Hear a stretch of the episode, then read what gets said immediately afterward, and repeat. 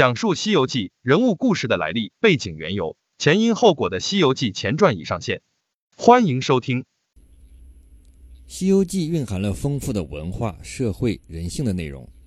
作者用生动精彩的文字描绘了一个历时千年的过程。作品从最初的起源到正式成书，也历经了千年。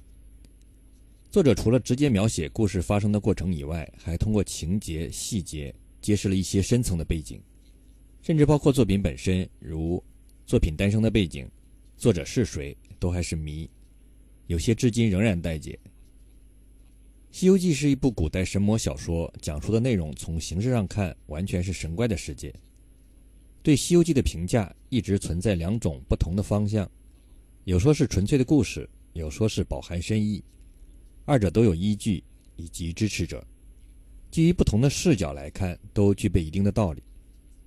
但其流传至今，不单单是因为其想象力和文词的丰富多彩。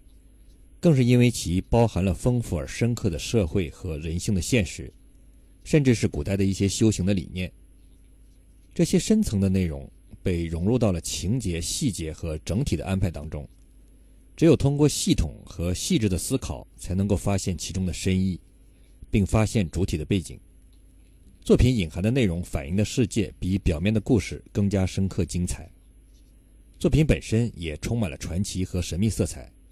在最终成书正式出版之前，包括人物原型在内，历经数个时代的无数人为其贡献了丰富的内容，而最终作者至今依然没有明确的定论。这一部《西游记》解析，便是要挖掘出《西游记》深层次的内容。